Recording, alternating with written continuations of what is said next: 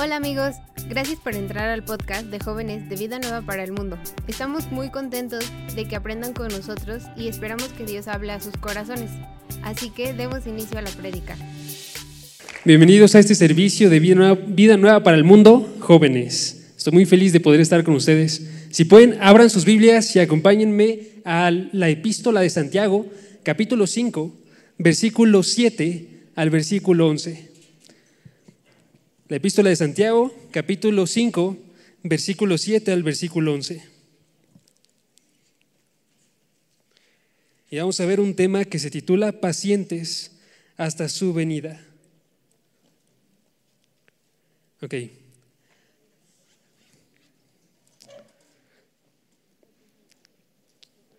Vamos a leer Santiago capítulo 5, versículo 7 y dice así, voy a estar leyendo primeramente desde la Reina Valera para que todos me sigan desde sus Biblias, intenten poner atención todo lo que puedan a cada una de las partes de esto, voy a estar intentando eh, a poner como un énfasis en ciertas cosas para que ustedes vean, pero luego voy a pasar a la Nueva Biblia de las Américas porque creo que es más clara en este texto. De todos síganme. Entonces, Reina Valera, Santiago capítulo 5, versículo 7, dice así.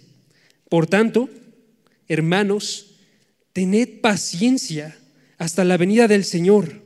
Mirad cómo el labrador espera al precioso fruto de la tierra, aguardando con paciencia hasta que reciba la lluvia temprana y la tardía. Tened también vosotros paciencia y afirmad vuestros corazones, porque la venida del Señor se acerca. Hermanos, no os quejéis unos contra otros, para que no seáis condenados. He aquí el juez está delante de la puerta.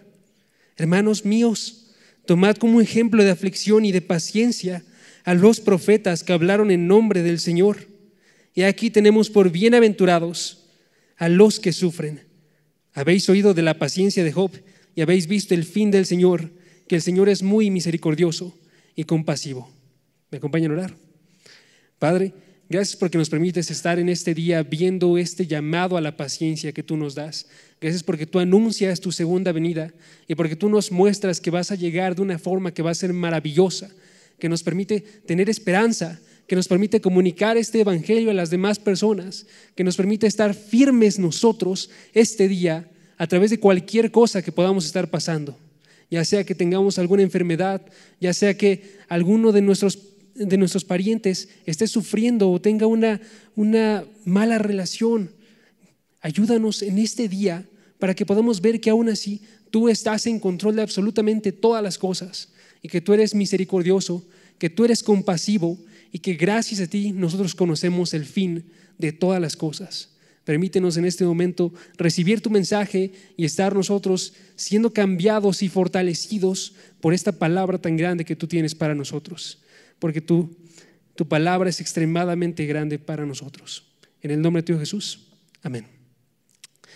Había un predicador que se llamaba Charles Simeon y quiero leerles eh, el párrafo con el cual inicia una biografía que escribió John Piper acerca de este, de este gran predicador. Él dice, en abril de 1831, Charles Simeon, que tenía 71 años de edad y había sido pastor de la Trinity Church o la Iglesia de la Trinidad en Cambridge, Inglaterra, por 49 años, una tarde uno de sus amigos, Joseph Gurney, le preguntó cómo es que había soportado tanta persecución y cómo es que había sobrevivido a través de todo el prejuicio que tenían en contra de él dentro de su ministerio. Pequeña pausa. Eran las personas que se encontraban dentro de su iglesia las cuales estaban yendo en contra de Charles Simeon. ¿sí? Y habían estado de esta forma durante 49 años, a pesar de que él estaba predicando de forma fiel y estaba siempre comunicando este mensaje. Aún así, la forma en la que responde Charles Simeon a Gurney le dice, mi querido hermano, no debe de importarnos un poco de sufrimiento por el amor de Dios. Cuando estoy atravesando un seto o una dificultad, si la cabeza y los hombros están a salvo, puedo soportar un pinchazo en las piernas. Regocijémonos en el recuerdo de nuestro de nuestra santa cabeza que ha superado todo su sufrimiento y triunfó sobre la muerte. Y sigámoslo con paciencia, pronto estaremos participantes de su victoria. Ok, no sé si lo notaron ahí, pero hay dos cosas que Charles Simeon estaba viendo que estaban cambiando de forma radical su visión de las cosas. Y cómo es que observaba todo ese sufrimiento y cómo es que él observaba a su congregación. Y esas cosas eran, primeramente, que sabía que él estaba formando parte del cuerpo de Dios, el cuerpo de Jesucristo, donde Jesucristo es la cabeza. Y entonces él dice, si la cabeza sobrevive, entonces no importa el pinchazo a las piernas. Yo soy una pierna, no pasa absolutamente nada, porque aún así todo sale de la forma correcta. Y entonces dice, la santa cabeza ya superó los sufrimientos. La santa cabeza ha superado todo sufrimiento y triunfó sobre la muerte. Primera cosa, que cambia de forma radical cómo es que él observa esto que está pasando en su vida. Y la segunda cosa es que él dice, no solamente eso, sino dice, sigamos nosotros porque pronto estaremos participantes también de su victoria. O sea, este sufrimiento momentáneo está simplemente en, un poco de tiempo y luego llega la gloria y llega una victoria que va a ser extremadamente grande. Y si yo permanezco firme en la fe aquí, voy a tener todo eso. ¿Cuál es la, parte que se hace difícil entonces? Cambia de forma radical su forma de ver las cosas y por eso comenzó. No debería de importarnos un poco de sufrimiento, poco de sufrimiento por Cristo. ¿sí? De la misma forma, este pasaje de Santiago lo que quiere comunicarnos es esto, cómo hay que cambiar de forma radical nuestra manera de observar las cosas para que nosotros podamos ser pacientes. Para, eso significa para que podamos perseverar nosotros en este día y durante todos los días de nuestra vida y a través de cualquier dificultad que estemos encontrándonos y que sigamos nosotros firmes en nuestra fe. Y entonces la forma en la que quiero exponerles esto es a través de cuatro cambios de enfoque. ¿Qué es un enfoque? Si nosotros hemos tomado alguna vez una, fotografía con alguna cámara, sabemos que si algo está fuera de enfoque, se ve borroso, no se ve claro, no se ve como es. Pero si nosotros tenemos el enfoque correcto y observamos las cosas de la forma en la que son, salen fotografías que son hermosas. Y de la misma forma, si nosotros vemos de forma correcta y tenemos un buen enfoque acerca de las cosas de Dios, va a salir una vida hermosa, dedicada completamente a nuestro Dios. ¿sí? Entonces quiero darles cuatro enfoques que tienen que cambiar en nosotros, que tenemos que mirar nosotros de forma correcta para poder ser pacientes en esta vida. ¿sí? Esos enfoques son, primeramente, tenemos que enfocarnos en la venida del Señor. Tenemos que enfocarnos en la venida del Señor. Segundo, tenemos que enfocarnos en el juicio del Señor. Tercero, tenemos que enfocarnos en los siervos del Señor. Y cuarto, tenemos que enfocarnos en el propósito del Señor. Entonces vamos a comenzar con el primero, ¿va? El primero, y el primero se encuentra en el versículo 7 y 8. Tenemos que enfocarnos en la venida del Señor. De la misma forma que Charles Simeon, tenemos que estar nosotros viendo qué es lo que implica esta venida y cómo es que cambia de forma radical nuestra vida. Ahora chequen el versículo 7. Dice, versículo 7, por tanto, hermanos, sean pacientes hasta la venida del Señor. Miren cómo el labrador espera el precioso fruto de la tierra, siendo paciente en ello hasta que recibe la lluvia temprana y la tardía. ¿Ok? Ya vemos primeramente, vemos que no está comenzando un nuevo argumento Santiago. Santiago ya traía algo que, estaba, que había comenzado en el versículo 1 al versículo 6, que es lo que vio la semana pasada Andrés. ¿sí? ¿Por qué? Porque comienza el versículo, por tanto, por tanto, dentro del contexto que yo ya les dije en el versículo 1 al versículo 6, en el cual están sufriendo personas que son pobres a manos de ricos que forman parte de esta congregación o están afuera de esta congregación. Por tanto, por tanto, cuando vemos estos ricos que ellos están acumulando tesoros para sí, versículo 2 y versículo 3, que ellos no están pagando el jornal de los obreros, versículo 4, que ellos están viviendo una vida de placer desenfrenado, versículo 5, que ellos están condenando a hombres y llevándolos hasta la muerte, versículo 6. Pero vemos que termina el versículo, pero el justo no hace resistencia. Sabemos entonces, por tanto, que nosotros también tenemos que actuar de esta misma forma también nosotros tenemos que ser pacientes. Como ese justo que no hace resistencia, también nosotros estamos llamados a tomar un lugar en el cual resistimos con paciencia porque estamos viendo algo futuro, que está aquí, visible a nuestros ojos. ¿sí? Lo que sucede aquí es que cristianos se encuentran en un sufrimiento de forma natural hasta que llegue el Señor, pero muchas veces no se guarda esa paciencia dentro de ese sufrimiento. Y tenemos que ver eso. Aun cuando cristianos anhelan la venida del Señor dentro de ese sufrimiento, hay una forma en la cual se anhela sin estar anhelándose en paciencia, sin nosotros estar teniendo un enfoque correcto en el cual nosotros vemos la venida del Señor en paciencia. ¿sí? Hay personas, por ejemplo, Ken Hughes, que es un ministro, es otro pastor, y él dice, hay muchos que le dicen que quieren que llegue esta venida del Señor, pero chequen la forma en la que lo dice. Dice, en mi ministerio he notado que cuando la gente anda con dolor, frecuentemente expresa su esperanza por el regreso de Cristo, diciendo, desearía que el Señor regresara el día de hoy, pero nunca he escuchado a alguien decir, las cosas van demasiado bien, desearía que el Señor regresara el día de hoy. ¿Por qué sucede esto? Porque muchas veces la razón por la cual nosotros deseamos que, venga este día es un deseo que es vano, es un deseo nada más quiero escapar de, de aquellas cosas que yo estoy viviendo el día de hoy. No es que yo desee la venida del Señor, yo deseo que terminen las cosas que yo estoy sufriendo el día de hoy. Y tenemos que ver que los sufrimientos sí nos ayudan a desear la venida del Señor, pero tenemos que tener una perspectiva correcta dentro de esto, que no es meramente solo escapar, sino que es algo que se realiza en paciencia. ¿sí? Delante de la dificultad nosotros tenemos que anhelar, por supuesto, el regreso del Señor, pero lo tenemos que anhelar con paciencia. Tenemos que aprovechar esa dificultad, cualquier dificultad que vivamos nosotros en este día o el día de mañana, y utilizar esa dificultad como un soporte que nos impulse para que nosotros deseemos más de forma verdadera la venida del Señor, para que veamos de forma real que este mundo es un mundo que ha sido sometido a vanidad, que es un mundo que está corrompido, que es un mundo que de forma continua está cayendo y siendo inútil. Y nosotros queremos más bien entonces anhelamos una segunda venida porque queremos que llegue Dios y restaure todas las cosas y establezca su reino. ¿sí? Entonces tenemos que ver qué es lo que significa paciencia. Hay cinco veces que se menciona aquí la paciencia. Se menciona de forma continua y se utiliza a través de tres términos. ¿sí? Aparece primeramente con el primer término en el versículo 7, versículo 8, versículo 10. Dentro de nuestra traducción nada más luce como paciencia.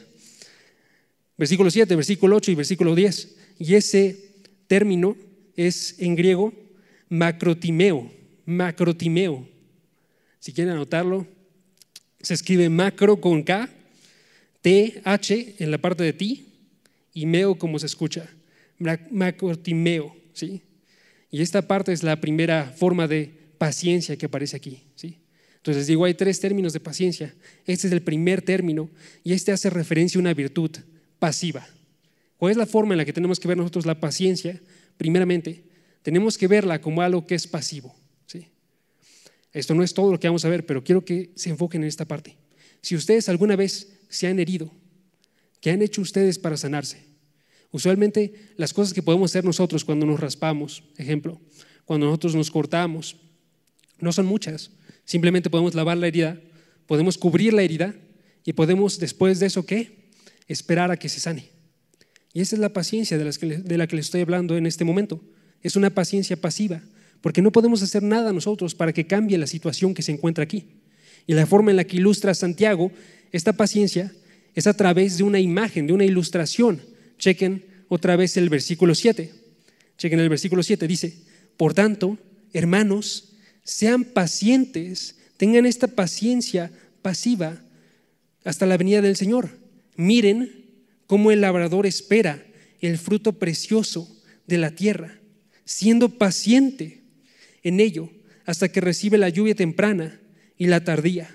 Sean también ustedes pacientes como el labrador. Ahora, ¿qué es esto del labrador? Literalmente nos está hablando acerca de alguien que está cosechando en el primer siglo. Y entonces si nosotros pensamos acerca de esta persona, este labrador, es alguien que tenía fuera de sus manos el hecho de poder recibir esta cosecha. Por supuesto que podía plantar, por supuesto que podía este, trabajar en la tierra, él podía quitar la cizaña para que no estuviese creciendo en, en malos lugares. Pero finalmente llega un punto en el cual en esta tarea del estar labrando, él tenía que esperar. Tenía que esperar hasta que llegase la lluvia, porque él no puede controlar lo que es la lluvia. Y a pesar de que es algo esto que es extremadamente precioso, lo que él quiere obtener a partir de esto, que es el fruto de la tierra, él no puede hacer absolutamente nada para poder conseguir ese fruto. Solamente tiene que esperar hasta que lleguen estas lluvias. De la misma forma nosotros, hay cosas que vamos a pasar dentro de nuestras vidas que nosotros no podemos controlar. Simplemente nosotros no podemos estar cambiando esa forma de estar. Y nosotros tenemos que estar pasando a través de ellas, conscientes de que finalmente llega algo mejor. En este caso, haciendo referencia a la venida del Señor. Nosotros esperamos una restauración. ¿sí? Por supuesto que cada uno de nosotros ahorita no sufre por la edad que tiene, pero va a llegar algún momento dentro de nuestras vidas donde vamos a estar sufriendo literalmente el, incluso levantarnos. Y eso no es algo malo, es algo que nos envía a nosotros a pensar en esta restauración que va a conseguirse después de la segunda venida. Y a, pesar de que nosotros no podemos hacer nada al respecto de eso, sino solamente continuar con nuestra vida, de todos modos, nosotros tenemos una paciencia ahí que se va formando y que va creciendo y que va madurando. Se va generando un carácter de alguien que es en verdad paciente en dentro de todo esto. ¿sí? la imagen del labrador es bastante buena, porque literalmente nos está diciendo, este labrador, si pensamos nosotros en el primer siglo, es una persona que está sosteniendo a su familia. Es una persona que podría ser también, si es alguien que contrata a mano de obra, también tiene que sostener a, esta, a estas familias. Pero de todos modos, el poder conseguirlo o no conseguirlo solamente depende de la gracia de Dios que provee esa lluvia que va a llegar. ¿sí? Y entonces también nos amplía esta visión con la siguiente parte. Chequen, versículo 7 otra vez. Chequen, dice, por tanto, hermanos, sean pacientes hasta la venida del Señor. Miren cómo el labrador espera, espera el precioso fruto de la tierra, espera el precioso fruto de la tierra. De esta forma era de la cual él anhelaba recibir este fruto, de la cual él ansiaba poder tener esto, porque era tan grande. Quizás para nosotros no lo es. Nosotros vamos a Walmart y tenemos frutos en unos cuantos minutos. Nosotros podemos estar consiguiendo todo de forma rápida, pero aquí estamos hablando de un proceso de meses y de meses para poder conseguir un alimento para la familia que tiene. ¿sí? Y entonces esto es un gran tesoro. Y podría él tomar dos rutas. Podría tomar una ruta de entonces desesperación. Yo estoy mirando todos los días el cielo y ver aquí en qué momento va a estar cayendo esta lluvia. Yo estoy ansiando de esta forma, con ansiedad, ¿sí? O podría ser paciente y saber que esto no se encuentra dentro de mis manos, ¿sí? Entonces es importante que nosotros veamos eso. Y, sin embargo, que no estamos esperando nosotros en vano. Chequen de nuevo la forma en la que dice aquí, después de la parte de el precioso fruto de la tierra. Dice, siendo paciente en ello hasta que recibe. Y luego la lluvia temprana y la tardía. ¿sí? Cuando nos dice esta designación, lluvia temprana y tardía, está haciendo referencia a unas lluvias que se encontraban en Palestina. Comenzaban alrededor de octubre, noviembre, y luego comenzaban otra vez en abril, mayo. Y entonces vemos esta idea hay una temporalidad, hay una, hay una temporada en la cual eso sucede de forma constante y en cierta forma lo tiene de forma segura. Lo tiene que estar esperando, pero él ya sabe, Dios organizó el mundo de modo que estas temporadas existieran y de modo que estuviesen regando y cosechando en los tiempos determinados por Dios. ¿sí? Y de la misma forma nosotros, cuando nosotros pensamos en la segunda venida de Cristo, sabemos que este evento no es algo vago, es algo seguro, es algo que nosotros sabemos que va a ser recibido, es algo que nosotros sabemos que va a llegar de forma sorpresiva, pero aún así sabemos que va a llegar. Y podemos nosotros pensar y ser impacientes y no ver que Dios lo está realizando eso todo en su tiempo. ¿sí? No tenemos entonces que anhelar nosotros solamente escapar de nuestras situaciones, no tenemos que nada más anhelar nosotros la venida porque así me, salgo de esta situación en la que yo me encuentro hoy, ¿sí? sino que tenemos que nosotros esperar de forma paciente los resultados de mi análisis de algún doctor. Tenemos que esperar nosotros de forma paciente los resultados del examen. Tenemos que estar nosotros esperando de forma paciente y ver si va a mejorar la relación familiar que tenemos nosotros. ¿sí? Y ver que Dios finalmente sabe que en este mundo hay todo vanidad, pero después de eso va a ser restaurada. ¿sí? ¿Sí? Si pueden, acompáñenme a Romanos capítulo 8, versículo 20. Romanos capítulo 8, versículo 20.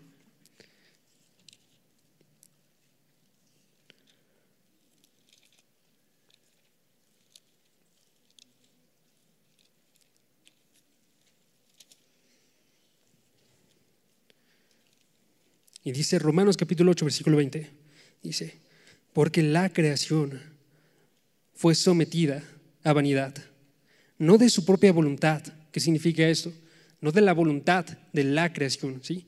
No de su propia voluntad, sino por causa de aquel, de una persona que la sometió en la esperanza, versículo 21, de que la creación misma también será libertada de la esclavitud, de la corrupción, a la libertad de la gloria de los hijos de Dios.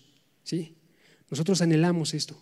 Sabemos, en este momento van a estar pasando dificultades y van a seguir viniendo y van a estar a través de toda nuestra vida, pero nuestra esperanza constante también dentro de todo eso es que así como hay un tiempo en el cual está sometida a vanidad, este tiempo de vanidad no es final, sino que es uno que fue realizado en esperanza por Dios, por aquel que lo sometió en esperanza, ¿sí?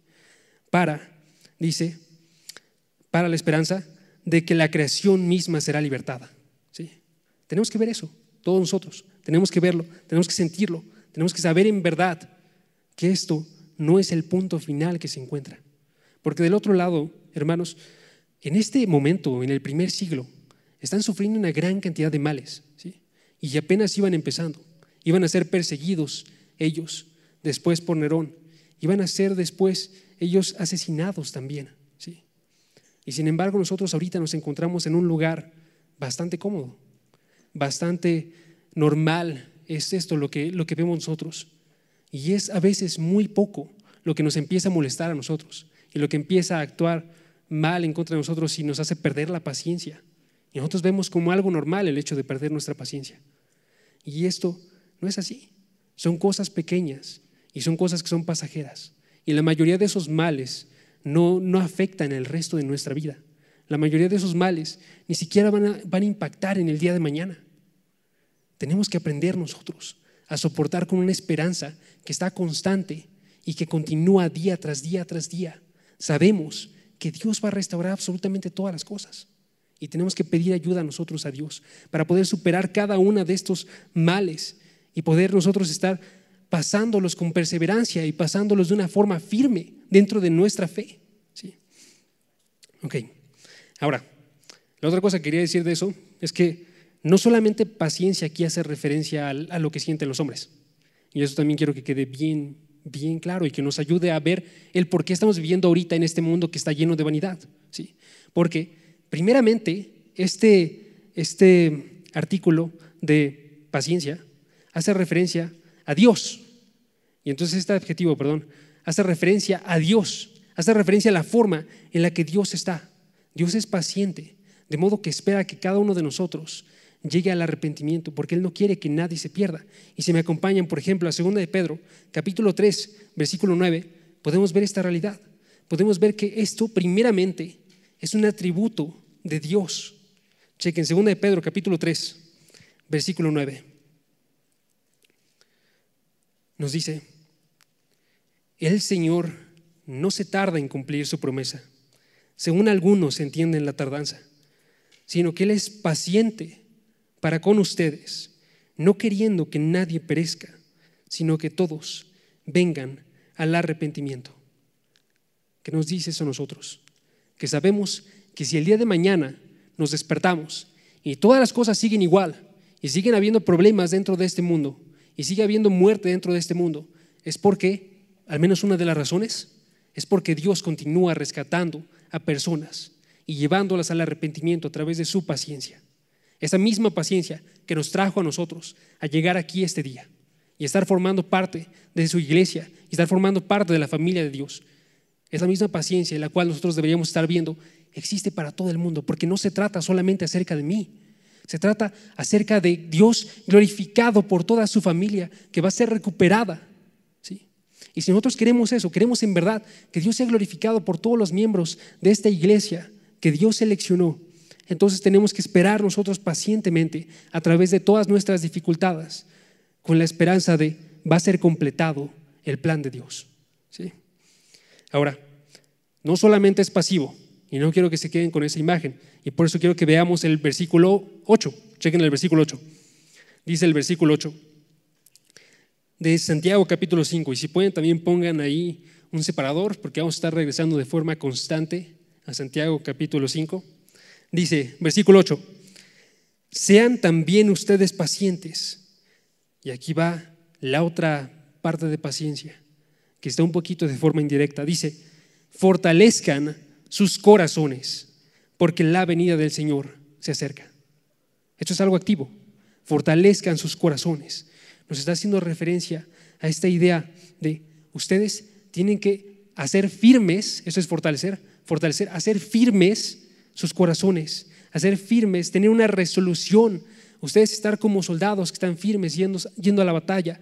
Ustedes ser como aquellos que están estableciendo primeramente su interior antes de estar luchando contra las cosas que se encuentran dentro del exterior. ¿sí? Esta parte de firmeza también se ocupa en una ocasión en un evangelio acerca de Jesucristo y la forma en la cual él estaba firme y tenía una resolución de que él iba a ir a Jerusalén, donde iba a ser asesinado.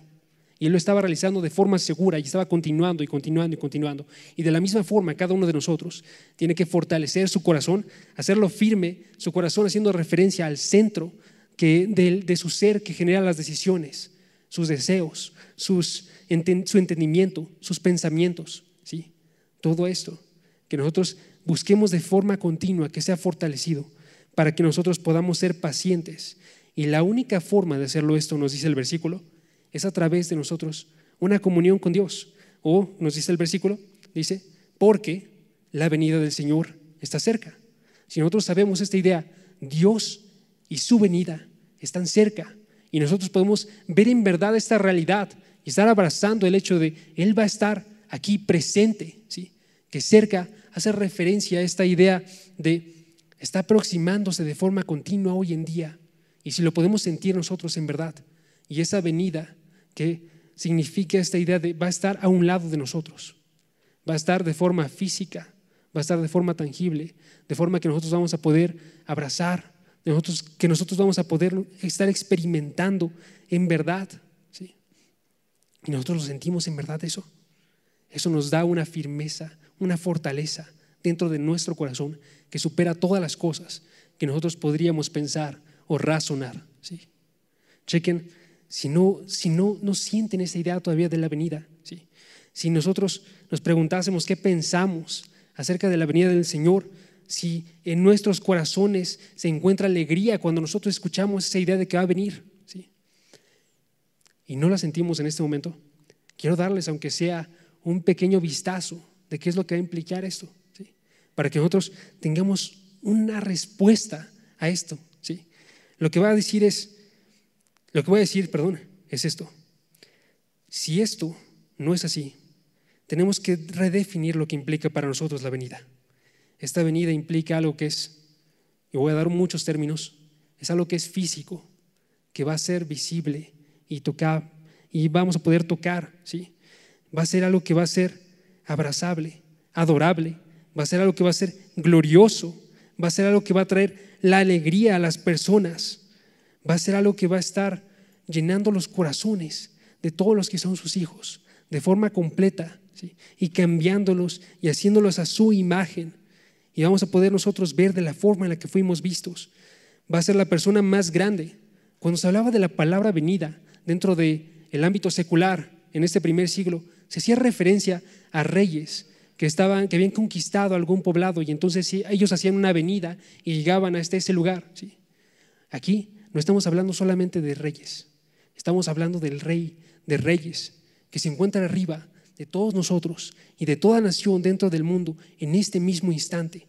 Y, esa, y ese rey va a estarse presentando delante de nosotros. ¿sí? Tenemos que nosotros observar esto y tenemos que ver que esta venida podría llegar en cualquier momento. Y eso es algo bueno. Si nosotros somos hijos de Dios, imagínense que yo no termino esta oración y ya está aquí. Imagínense que de repente somos arrebatados en este mismo instante. Si nosotros en verdad viésemos eso, que puede suceder en cualquier instante, porque es algo inminente, si nosotros viésemos eso y sabemos que estamos seguros de que Él lo va a realizar, ¿cuál es la forma en la que tendríamos que sentirnos? ¿Qué es lo que tendría que generar dentro de nuestros corazones? Y les digo al menos tres cosas que tendría que generar esto. Tendría que generar una esperanza en la dificultad, el saber que Él puede llegar en cualquier momento. Debería generar una esperanza durante la dificultad, porque vemos más grande la gloria que viene de lo que estamos experimentando el día de hoy. Tendría que generar una urgencia también para comunicar nosotros el Evangelio, porque sabemos que si puede suceder en cualquier momento, y nosotros queremos que lo experimenten todas las personas y que todos lleguen a conocer este mensaje y estar delante de Él en su presencia. Tenemos que hablar este Evangelio, tenemos que comunicarlo para que ellos también puedan tomar esa decisión y acercarse a Él y estar listos para su venida. Y tercero, tendría que generar una vida justa, porque si somos hijos de Dios, no queremos que nos agarre por sorpresas. Si queremos, si nosotros somos hijos de Dios como buenos siervos, queremos presentarnos nosotros arreglados. Qué feo es cuando de repente tú llegas a tu casa y estás llegando de un día bastante cansado y entras por la puerta y de repente ves ahí a algún amigo y un conjunto de ellos que hicieron una sorpresa por ti. Y de repente ellos te ven todo desarreglado y todo sudado y todo deshecho. Y esa no es la forma en la que queremos estar delante de nuestro Señor. Queremos nosotros llegar como personas que están buscando alabarle a Él en todo momento. Y por eso en todo momento nosotros decimos, este momento es importante para poder nosotros estar enfocándonos en Él, para poder estar utilizando de forma apropiada, para estar adorándole de la forma en la que deberíamos hacer. ¿sí? Y entonces tiene que cambiar nuestro enfoque acerca de la venida del Señor. ¿sí? Dos, tiene que cambiar también nuestro enfoque del juicio del Señor, del juicio del Señor. Chequen el versículo 9. Santiago capítulo 4, versículo 9, capítulo 5, perdón, versículo 9. Dice, hermanos, no se quejen unos contra otros para que no sean juzgados. Ya el juez está a las puertas. ¿Ok? La venida del Señor no solamente abarca esta restauración que les he estado comentando, sin embargo va, va más allá. Con la venida del Señor llegan también los juicios. Llegan juicios sobre malos, y llegan juicios sobre buenos, juicios que no son para condenación sobre las personas que sí han recibido al Señor, ¿sí? Son juicios que son para recompensas. Pero ambos juicios son extremadamente grandes y extremadamente importantes. Y nosotros tenemos que darnos cuenta que si tenemos un enfoque apropiado, nosotros tenemos que pensar cada una de nuestras acciones hoy en día es vista por el Señor. Y cada una de esas acciones nosotros rendimos cuentas, porque finalmente nosotros no somos nuestros. Todo lo que tenemos, su tiempo, la forma en la que ustedes están vestidos, aquellas cosas que ustedes tienen, si ustedes tienen la palabra o no la tienen, todo eso les fue otorgado de parte de Dios como un regalo para que, usted para que ustedes lo administraran de forma correcta. ¿sí? Y si nosotros pensamos en verdad, no solamente Él viene, sino lo que comentaba de yo quiero presentarme a Él de la mejor forma, tengo que estar consciente, Él observa cada una de las acciones que yo estoy realizando y Él está observando cómo es que nos estamos moviendo. ¿sí? Y mientras que Usualmente nuestra reacción ante las dificultades es quejarnos, aún con personas que no tienen nada que ver, que es lo que está hablando este versículo, cuando dice no se quejen unos contra otros. ¿sí? Podría ser alguien que no se encuentra metido dentro del problema que te está haciendo a ti estar teniendo que perseverar a través de esto. Podría ser un hermano, un amigo, podría ser un familiar, ¿sí? Y nosotros reaccionamos de forma brusca con ellos. La forma en la que en verdad tendríamos que estar realizando nosotros esto debería de ser ver nosotros los unos por los otros. Debería de ser que ver que el diseño que Dios entregó para toda nuestra iglesia es que nosotros vivimos llamados a honrarnos unos a los otros. Romanos 12:10. Vinimos a estar en armonía unos con los otros. Romanos 12:16. Tenemos que vivir nosotros como una iglesia, no provocándonos, no hablando mal, Santiago capítulo 4, versículo 11, sino construyéndonos, Romanos capítulo 14, versículo 19, instruyéndonos, Romanos capítulo 15, versículo 14, cargando los pesos de los otros, Gálatas capítulo 6, versículo 2, alentándonos, 1 Tesalonicenses 5, versículo 15. Y no sé si lo han notado, pero la lista continúa. Todo esto es solamente una pequeña parte de toda la, forma en la que tenemos que estar actuando unos con otros como hermanos. Todavía continúa y esto entonces significa que tenemos que ver de forma muy distinta nuestra vida, ver de forma muy distinta a nuestros hermanos y ver de forma muy distinta qué es lo que Dios va a estar viendo acerca de nuestra vida. Si nosotros pensamos en el juicio de los creyentes, que es conocido como el Bema de Cristo, si nosotros pensamos en 1 Corintios capítulo 3, vemos que hay personas que edifican con materiales que son extremadamente preciosos la iglesia de Dios. ¿sí? Esas son las personas que están actuando para una edificación dentro de esta iglesia y que están actuando para una edificación del reino de Dios dentro de la tierra. ¿sí? Que ven como principal el hecho de estar construyendo y avanzando eh, la gloria de Dios dentro de la tierra. Y del otro lado tenemos a personas que están construyendo con materiales baratos, que están construyendo con materiales que perecen, que caen, que finalmente no van a pasar la prueba de fuego del Señor, porque es una prueba drástica en la cual las cosas se miden de acuerdo a lo que Dios coloca. ¿sí? Y si nosotros en verdad pensamos, yo quiero agradarle a Dios, yo quiero construir su iglesia, tenemos que conocer en verdad la forma en la que Dios quiere que construyamos su iglesia. En verdad la forma en la que Dios quiere que realicemos todas las cosas que se encuentran dentro de nuestra vida y no otras. Si en verdad le queremos traer cosas preciosas y decirle, mira, yo construí con oro y con plata. O si queremos llegar con Él y decirle, mira la paja con la cual yo estaba edificando esta casa. Y decirlo de forma honesta, sin vergüenza, en verdad necesitamos hacerlo de forma muy distinta a la que lo realizamos hoy en día. Ahora chequen la forma en la que entonces nos coloca esta advertencia. Dice el versículo 9, versículo 8, perdón, versículo 8. Así el versículo 9. Versículo 9 dice, hermanos, no se quejen unos contra otros para que no sean juzgados, para que no sean juzgados. Ya el juez está a las puertas. ¿Quién en verdad es el juez? Aquí el juez lo que nos está haciendo referencia es alguien que tiene una autoridad para poder estar definiendo lo que es bueno y lo que es malo. Alguien que tiene en verdad, dice aquí, esta, esta única forma de ver todas las cosas. Chequen, es el juez, no es solamente un juez, ¿sí? es el juez juez que tiene la, verdadera autoridad, juez que es el único que puede tomar este título, juez que indica que Él define lo que está mal y lo que es de forma perfecta, que Él define también el tiempo perfecto para juzgar todas las cosas. ¿sí?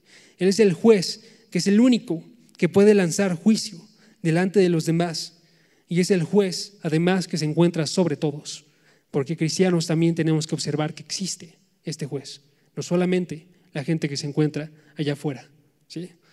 Entonces seamos gente que se enfoca y ama la segunda venida de la forma en la cual llega con todo. También llega con este juicio. Y entonces también nosotros como cristianos amamos eso y lo vemos como Pablo dice en 2 de Timoteo capítulo 4 versículo 1, que es Cristo Jesús que ha de juzgar a los vivos y a los muertos por su manifestación y por su reino. ¿Amamos el reino? amamos su manifestación, amamos también su juicio. ¿sí? Y entonces dice Evis Carballosa, y para terminar el punto, dice, mira tanto, le está, está indicando aquí al que está leyendo, yo le estoy indicando a ustedes, mira tanto atrás a la primera venida como hacia adelante a la segunda venida en busca de inspiración durante tu peregrinaje terrenal. Por lo tanto, Todas las personas deben de prepararse para el regreso de Jesús, observando tanto la forma en la que Él estuvo viniendo en su primera venida, como observando la forma en la que será todo durante su segunda venida. ¿Sí? Tercer punto. Tercer punto. ¿Qué más nos ayuda a nosotros a estar pacientes? Nos ayuda a tener un enfoque correcto en los siervos del Señor. En los siervos del Señor. ¿okay? Chequen el versículo 10 y el versículo 11. Dice el versículo 10. Hermanos, tomen como tiempo, perdón, tomen como ejemplo de paciencia y aflicción a los profetas que hablaron en el nombre del Señor. Tomen como ejemplo de paciencia y aflicción a los profetas que hablaron en el nombre del Señor. Versículo 11. Miren que tenemos por bienaventurados a los que sufrieron. Y entonces, ¿qué realiza ahorita Santiago? Ya había citado este ejemplo acerca del labrador. Ahora Santiago dice, enfóquense en ver a las personas, ver a los siervos de Dios, los siervos específicamente dos, los profetas que se encuentran en el Antiguo Testamento y también el ejemplo de Job. ¿sí? Y lo primero que vemos cuando observamos el ejemplo, eh, la palabra ejemplo me refiero, es que nos está hablando acerca de una palabra que literalmente dice como aquel tras de quien tú vas a estar siguiendo tu vida. ¿sí? De la misma forma en la que esta persona está viviendo su vida, este ejemplo es la forma en la que tú vas a estar siguiendo. Y Dios proveyó entonces ejemplos buenos para que nosotros siguiésemos la forma en la que ellos actuaron de forma fiel. ¿sí? Entonces lo que nos está diciendo aquí es que los profetas son personas que tenemos que nosotros estar siguiendo en cómo ellos andaban. De la misma forma que nos dice 1 Corintios 11, versículo 1, síganme a mí, Pablo, así como yo sigo a Jesucristo, de la misma forma tenemos nosotros que seguir el ejemplo de estos profetas. Y entonces dice, ellos hablaron en el nombre del Señor. Ellos fueron una boca que decía, así dice el Señor. Ellos fueron gente que estaba actuando de forma fiel al Señor y que a pesar de que iban eh, con Israel en contra de su pecado y lo denunciaban, y el mismo Dios dijo en Isaías capítulo 6, versículo 9 y versículo 10, dijo, ve y dile a mi pueblo, escuchen bien, pero no entiendan, miren bien, pero no comprendan. Así insensible el corazón de este pueblo, endurece sus oídos y nubla sus ojos no sea que vean con sus ojos y oigan con sus oídos y entiendan con su corazón y se arrepientan. Nos está hablando acerca de la forma en la que ellos iban a estar reaccionando a este mensaje y que Dios ya conocía y que se hizo cierta, que fueron rechazados estos profetas. De todas maneras, Isaías fue y dijo estas palabras delante de todo el pueblo. ¿sí? De todas maneras, Elías, Eliseo, Isaías, Jeremías, Ezequiel, Oseas, Amós, todos ellos sufrieron por la causa de Dios, porque ellos sabían que estaban siendo fieles a aquel que todas las cosas coloca. ¿sí? Y entonces ellos decían, así dice el Señor, y se mantenían firmes en la forma en la que andaban. Y luego termina diciendo acerca de ellos, ellos hablaron en el nombre del Señor, versículo 11, miren que tenemos por bienaventurados a los que sufren. Bienaventurados, bienaventurados, que ya lo había mencionado Santiago acerca de aquel que supera la prueba, capítulo 1, versículo 12, es bienaventurado, ¿sí? O que también hace referencia a la forma en la que hablaba Jesús en Mateo capítulo 5, las bienaventuranzas. Pero aquí son un poco distintas, ¿sí? Y quiero que chequen la forma en la que son distintas, porque en las bienaventuranzas y también dentro de la epístola de Santiago hacen referencia a una bienaventuranza hoy en día Hoy estar, lo que significa bienaventurados, felices, privilegiados, este, firmes, contentos, ¿sí?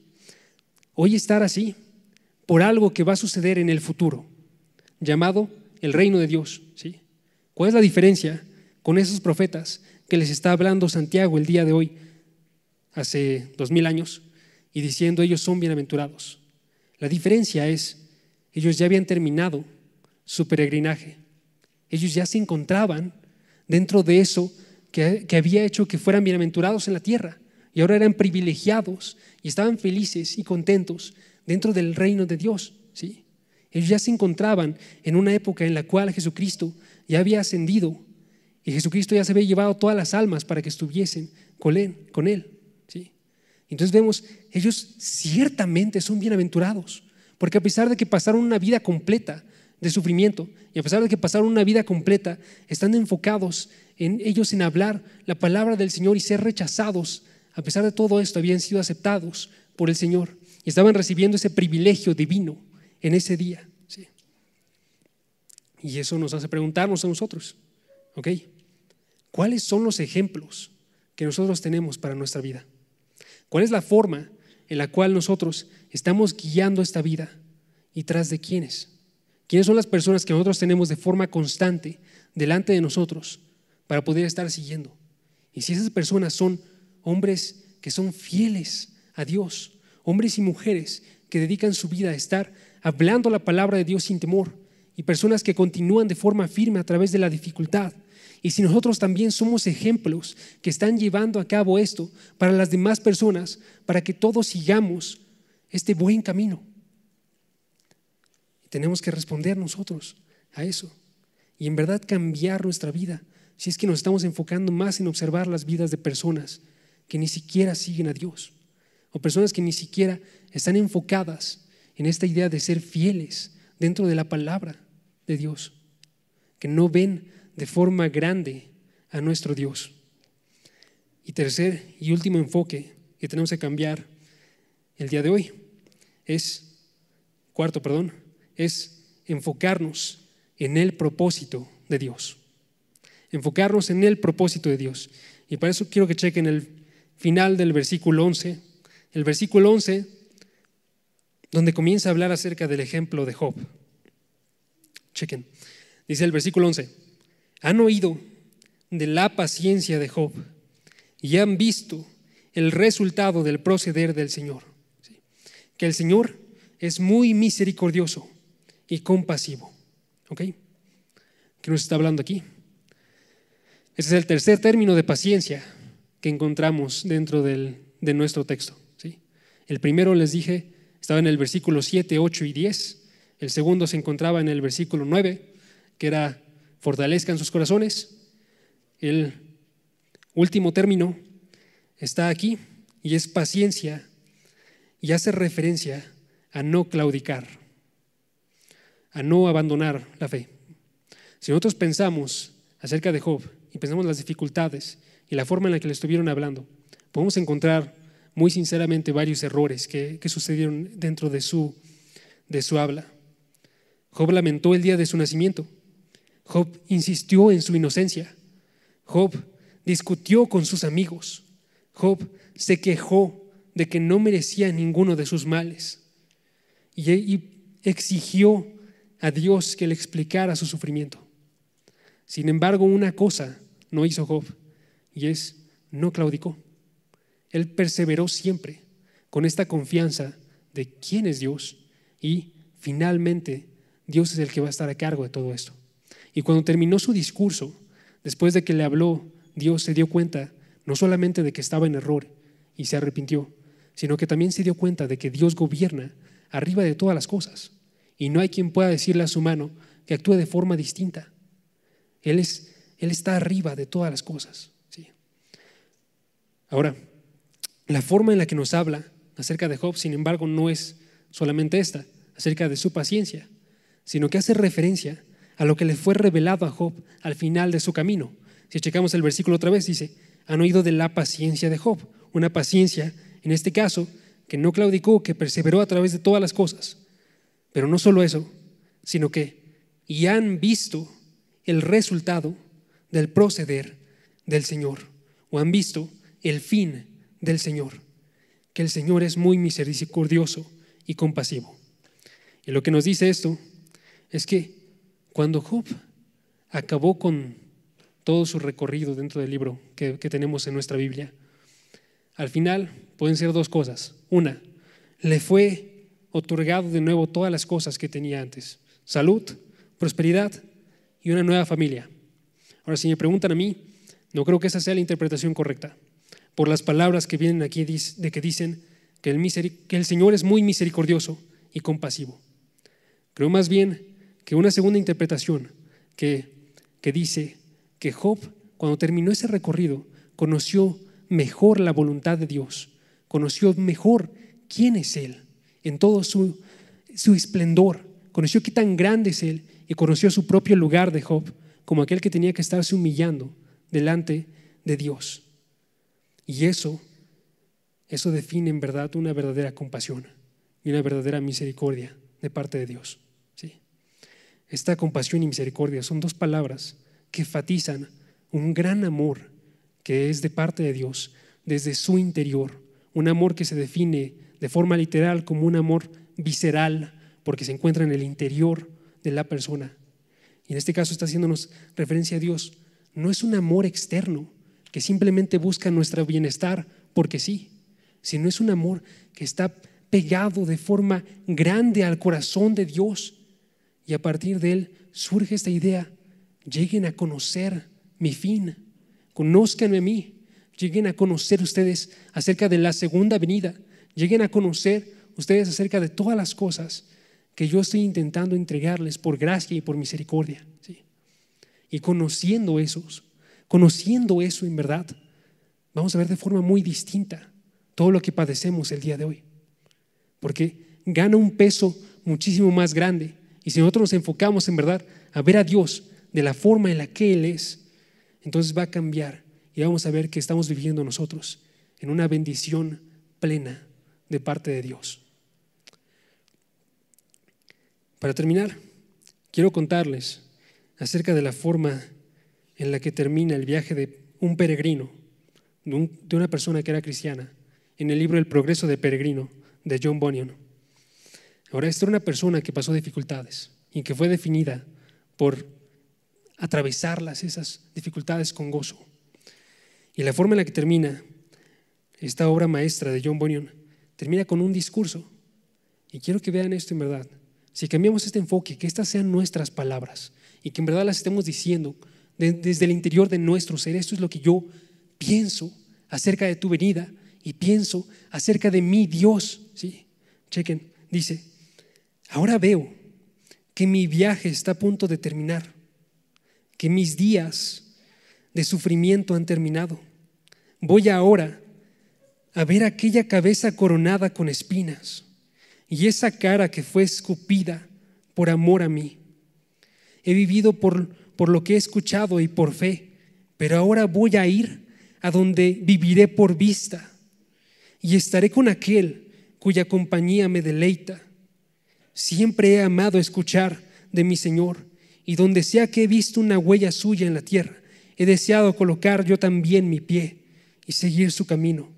Su nombre ha sido para mí un tesoro invaluable y más rico que todos los perfumes, su voz, música para mis oídos, y yo he deseado más profundamente ver su rostro que aquellos que desearían profundamente ver el sol.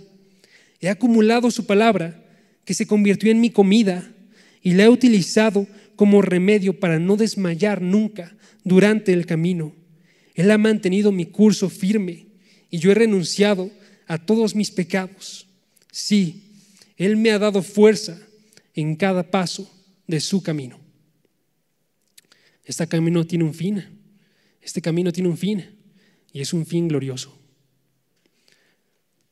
Padre, gracias porque nos permites en este día ver que todo lo que sucede en este momento, todos estos males, son pasajeros, porque cualquier cosa que llegue a nuestra vida simplemente trabaja para nuestro bien, nos ayuda a crecer en paciencia, nos ayuda a crecer en madurez, nos ayuda a apreciarte de forma mayor y ver que todas las cosas que tú vas a entregar y que tú eres, y principalmente tener una relación contigo, son insuperablemente más grandes que cualquier cosa que yo podría experimentar en esta tierra. Permítenos este día estar viendo esta realidad y ser alentados por tu palabra y ser alentados por tus siervos y ser alentados por esta promesa tan grande que tú nos entregas de que tú vas a llegar y vas a llegar en gloria y vas a estar cambiando todo y colocándolo a tus pies para bien. Permítenos en este día adorarte a ti y poder tener estas mismas palabras dentro de nuestros corazones y que podamos vivir nosotros con este deseo tan grande cada uno de nuestros días y siempre terminar diciendo, espero que tú vengas hoy Espero que tú vengas hoy y mientras tanto para mí el vivir va a ser dedicado hacia ti. Y yo voy a estar dedicándome a transmitir tu palabra y predicarla a todas las personas que se encuentran alrededor de mí, a fortalecerla a través de todo lo que tú tienes escrito aquí y fortalecer mi ser para poder comunicarlo de forma verdadera y que todas las personas vean y experimenten de forma verdadera aquello que es más real que todo lo que sentimos nosotros en este momento, que tú en verdad estás con nosotros ahorita y vas a estar incluso más realmente con nosotros un día. Permítenos en este día enfocarnos en tu gloria y en tu nombre. En el nombre de tu Hijo Jesús. Amén.